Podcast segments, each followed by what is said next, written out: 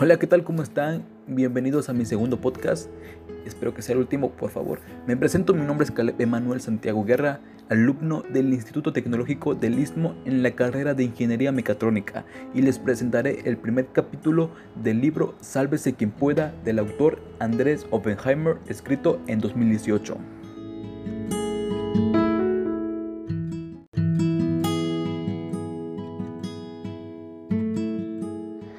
Principalmente nos habla de los avances tecnológicos desde la revolución industrial hasta la fecha, y en él se tratan temas donde se busca culpar de alguna manera a la tecnología por deshacer empleos que ocupen una rutina o que necesiten de información sólida para funcionar.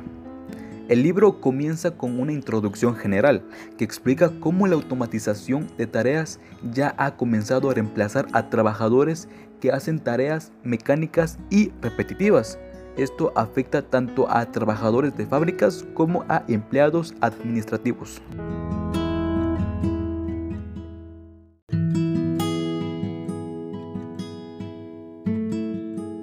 El autor nos relata que en unos años el 47% de los empleos desaparecerán tal y como lo conocemos debido a la automatización.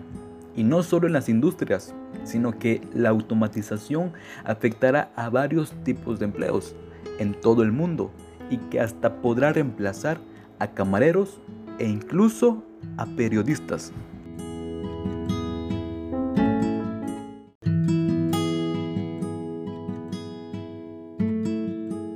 Para que el autor pudiera sacar información para este libro, tuvo que recorrer varias partes del mundo. Uno de los lugares fue la Universidad de Oxford, en Inglaterra, donde se reunió y entrevistó a varios expertos en el tema sobre cómo la automatización iba a poder revolucionar el mundo tal y como lo conocemos. Menciona algunos avances tecnológicos como los robots que están reemplazando varios empleos, la inteligencia artificial, que ya no es solo un mito, sino que ya es la realidad.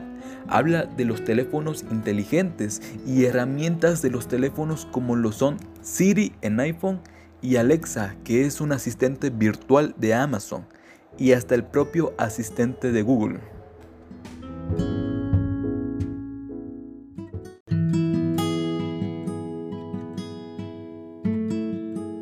Igual cuenta sobre una experiencia que tuvo en Japón, donde realizó un análisis de un hotel que ya es atendido por robots.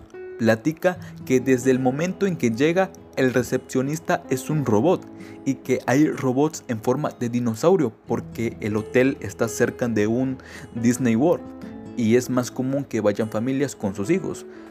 Cuenta algunos inconvenientes que tuvo con el dinosaurio, por decirlo así, como que aún no es capaz de tener conversaciones, pero es muy posible que en un futuro lo hagan. Y también nos cuenta cómo es que en el cuarto donde se hospedó tenía un robot que le asistía para cualquier cosa que él pudiera necesitar.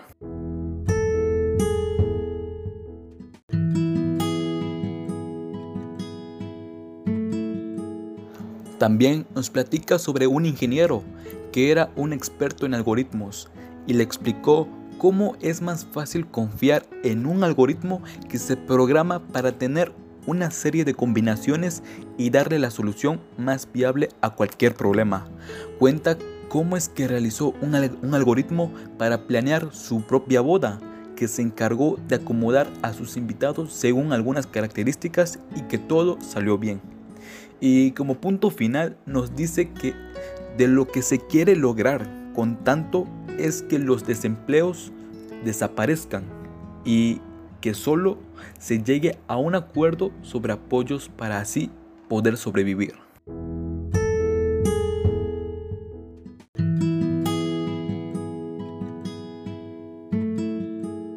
Y viendo cómo la tecnología avanza exponencialmente, no es para nada descabellado pensar que, por ejemplo, las vacunas tengan chips que nos quieran controlar. Llámame loco, pero a estas alturas nada es imposible.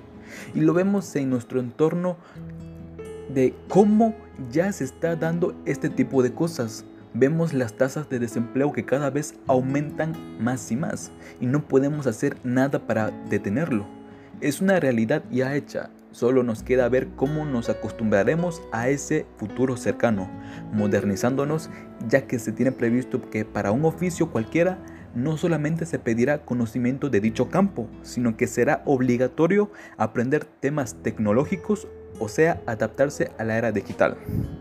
Bueno, este ha sido mi podcast, espero que haya sido útil, me despido y hasta la próxima.